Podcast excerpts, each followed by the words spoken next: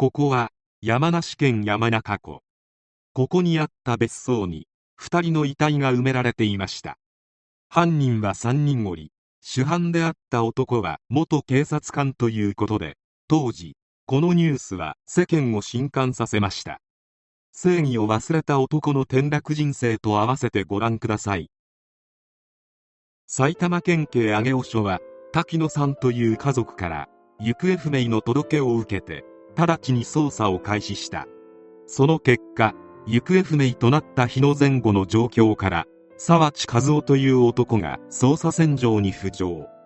1984年11月23日に沢地和夫猪熊武雄爆論樹の3人を逮捕した。沢地は元警察官。本来取り締まる側の人間だった沢地がなぜこんな事件を起こしたのか。沢地和夫はもともとの名を橋本和夫という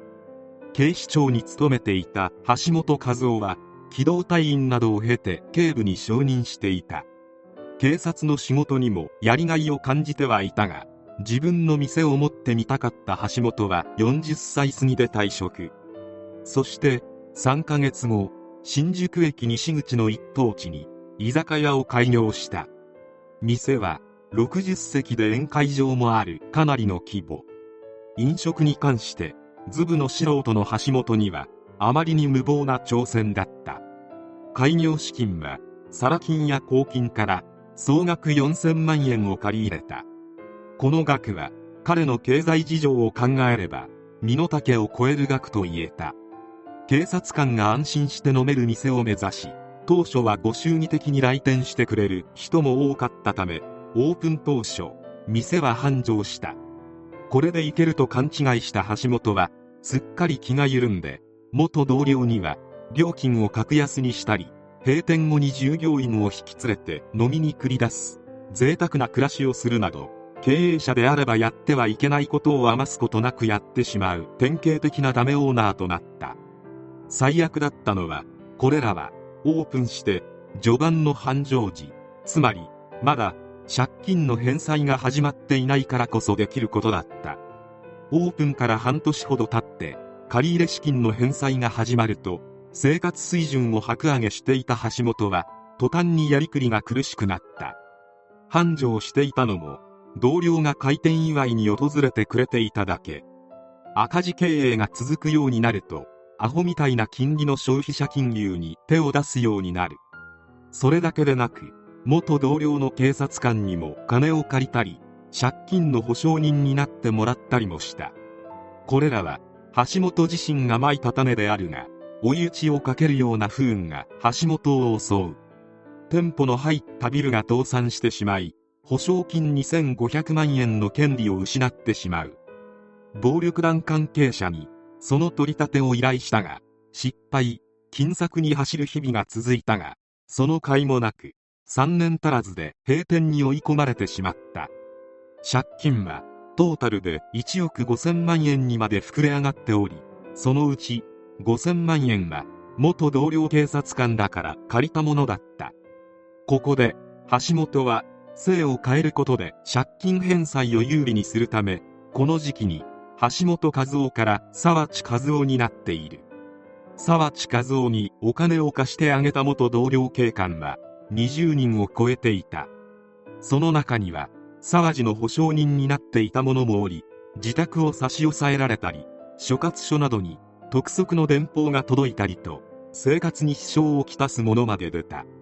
沢地は借金返済のため反社会的組織と関係を持つようになり時には暴力団関係者に誘われ月50万円の報酬で裏ビデオを扱う会社の社長に就いたこともあった。しかしどんどん泥沼にはまっていくだけで借金返済のめどは一切立たなかった。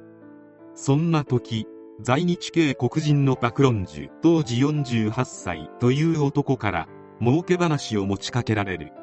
彼は違法ポーカーゲーム屋を開くにあたり警察のガサ入れ情報を欲しがっていた。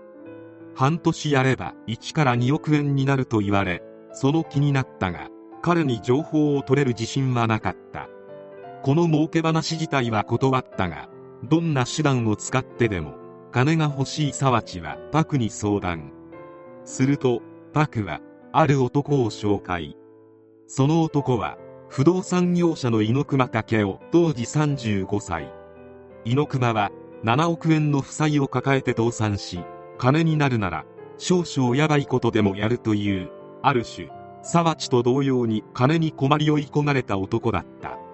こうして最悪のタッグを組んだ沢地パク猪熊の3人はある宝石商を騙して金を奪う計画を立てる。そのターゲットとは宝石商の太田幹夫さん当時36歳。太田さんは安い宝石を高く売るというアコギな商売で儲けていた。計画とは沢地が太田さんに宝石を厚木市に住む大金持ちに高く買ってもらえるという商談を持ちかける。そして太田さんを騙して誘い出し金と命を奪うというものだった。沢地は太田さんを池袋に呼び出し商談。計画通り話に乗った太田さんは1984年10月11日沢地とパクは太田さんを車に乗せ猪熊が所有する山中湖の別荘へ向かった。厚木市に住む大金持ち役の猪熊は途中で合流した。別荘に着くと太田さんは金持ちのふりをした猪熊を相手に商談を開始。嘘の交渉はしばらく続いたがそのうち芝居はもう終わりだと沢地が言い放った。初めは状況が飲み込めなかったがすぐにはめられたと悟った太田さんは激しく抵抗。しかし沢地は元警察官。熟練の元警察官に太田さんが勝てるはずもなく沢地パク猪熊の3人に息の根を止められてしまう。こうして現金約720万円と株券など計約5400万円相当を奪うことに成功。遺体を床下に埋めた。この犯行は沢地が居酒屋を閉店して約1年ほど。追い込まれてからの沢地に警察官としての誇りなどみじんも残っていなかった。成功体験をした沢地は気を大きくし再度犯行を行うことを決意。パクは犯行後渓谷に逃亡したため第2の犯行は沢地と猪熊2人で行うことになった。次のターゲットは金融業者の滝野光代さん61歳。彼女をターゲットにしたのは金を持っていること以外に理由があった。沢地は彼女から1000万円を借りていてその中には沢地の警察官の息子名義で借りた分もあった。しかし返済が滞り滝野さんは息子が勤務する神田署まで取り立てに行ったことがあった。沢地はこの行為に腹を立て根に持っており仕返しを兼ねて滝野さんを次のターゲットにしたのだった。猪熊は今度は千葉県我孫子市の土地所有者に扮し土地を担保に滝野さんから3000万円の融資を受ける話を取り付けた。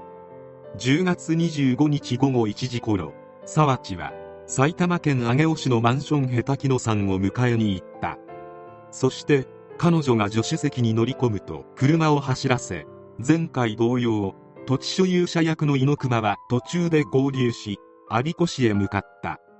そして車の中で滝野さんの命を奪った。沢地と猪熊は現金2000万円と貴金属契約2800万円相当を奪い前回と同じ山中湖の別荘へ向かい遺体を太田さんと同じ場所に埋めた。その後沢地は奪った預金通帳から106万円を引き出している。金欲しさに2人の命を奪った沢地らであったがこのまま逃げ切れるわけもなかった。最初の被害者の太田さんには内妻がいた。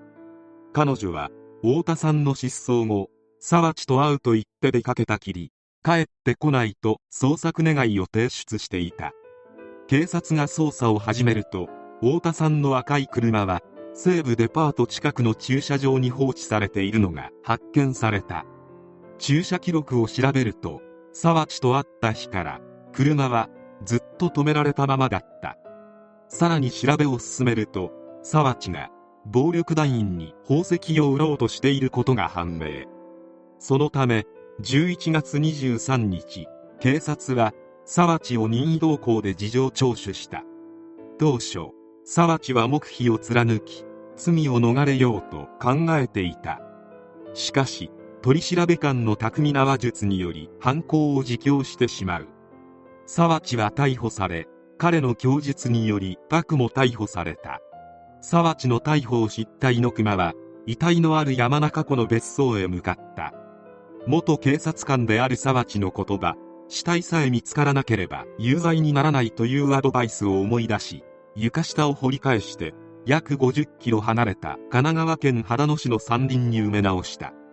そして友人宅に逃げ込んだが10日後逮捕される。